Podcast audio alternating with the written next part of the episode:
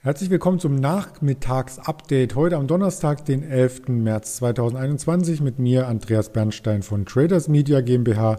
Wir sprechen über den Markt und über die EZB-Sitzung, die eben zu Ende gegangen ist, beziehungsweise die Sitzung ist ja schon zu Ende gegangen mit der Ratsentscheidung 13.45 Uhr und nun lief noch die Pressekonferenz, deswegen etwas später heute das Mittagsupdate in die Pressekonferenz. Die schaute ich mir natürlich auch noch einmal live an und möchte berichten, was sich hier getan hat. Im Großen und Ganzen hat es die Märkte nicht stark bewegt. Der DAX hat ein neues Rekordhoch erreicht, in der Tat ganz knapp, aber keinen Trend ausgelöst, der ihn über die 14.600er Punkte hätte heben können.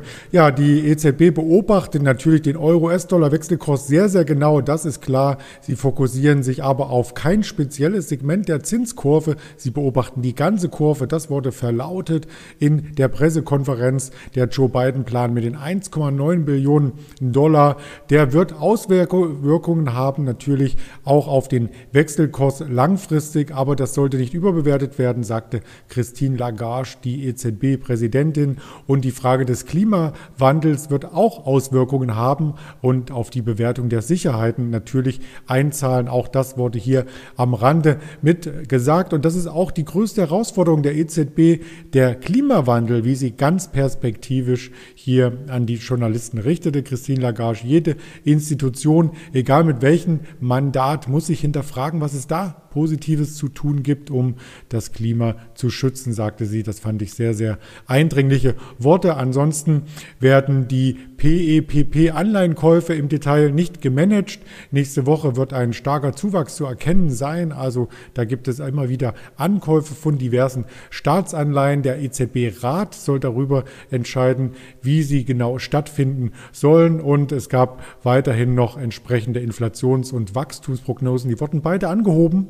Das hatte die Zuschauer oder die Marktakteure zumindest etwas überrascht. Aber das liegt daran, dass die Kreditvergabe an Unternehmen sich etwas abgeschwächt hatte. Also soweit hier in Kurzform. Und die Inflation wird natürlich zunehmen. Logisch beim Ölpreisanstieg, den wir in den letzten Wochen gesehen haben, hat es immer ein bisschen Nachwirkungen in mehreren Monaten, also ungefähr zwei Monate, läuft die Inflation dem Ölpreisanstieg hinterher. Also kann man sich auf einen Inflationsanstieg dann im Mai oder Juni quasi gefasst machen. Das Wachstum im Jahr 2021 spezifiziert die EZB übrigens bei 4,0 Prozent in der Eurozone und damit werden dann die Anleihenkäufe noch ein Stück weit beschleunigt werden. Ja, das waren so die Statements, die in der Pressekonferenz herauskamen. Ich habe aufmerksam zugehört und zugeschaut und natürlich auch auf den DAX geschaut. Das möchten wir jetzt hier gemeinsam tun und das sieht man am besten auf der Seite ls-x.de, die lang und schwarz indikator Indikation ist jetzt hier bei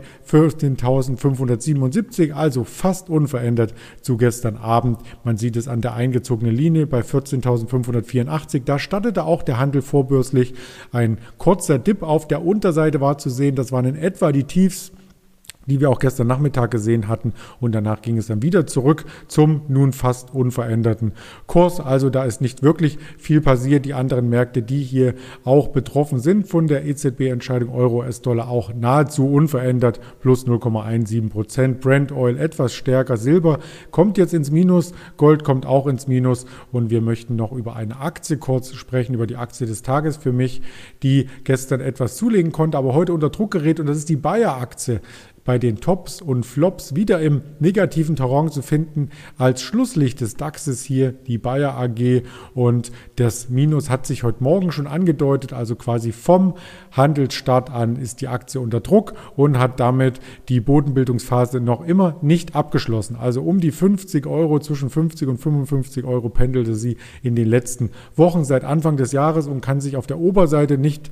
absetzen, auf der Unterseite auch vom Druck her keine neuen Tiefs machen und was sind hier die Hintergründe, die man anführen muss? Nun, Bayer hat so ein Stück weit in die Zukunft blicken lassen bis zum Jahr 2024. Da sollen die Ergebnisse sehr, sehr konstant sein, sogar wachsen. Das bereinigte Ergebnis soll bis zum Jahr 2024 bei 7 bis 7,50 Euro je Aktie liegen. Also das ist doch schon etwas sehr, sehr Positives. Und der Umsatz soll laut den eigenen Unternehmensangaben dann in der Spanne zwischen 43 bis 45 Milliarden Euro liegen. Also damit werden Umsatzerlöse verbucht, die im Plus sind, denn im letzten Jahr gab es nur Umsatzerlöse in Höhe von 41,4 Milliarden Euro. Was hat die Aktie dennoch heute belastet? Nun, belastend war, dass sich die Monsanto-Prozesse wieder etwas nach hinten äh, verschieben. Also hier sollte es ja einen Vergleich geben, eine Anhörung, die zum Vergleich führt in den USA. Und das Ganze war für den März jetzt erwartet. Und jetzt sagte das Gericht in den USA, nein, wir verschieben es noch einmal nach hinten.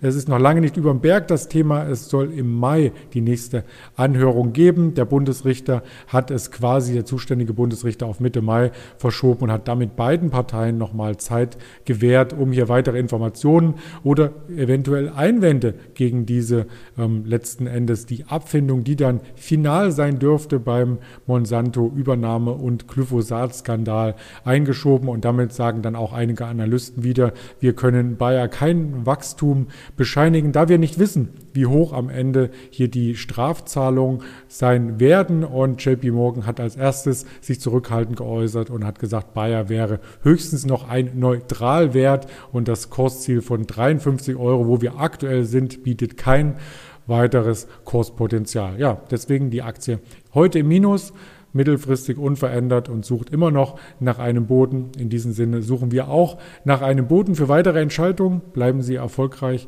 und vor allem gesund. Ihr Andreas Bernstein von Traders Media GmbH zusammen mit der LS Exchange.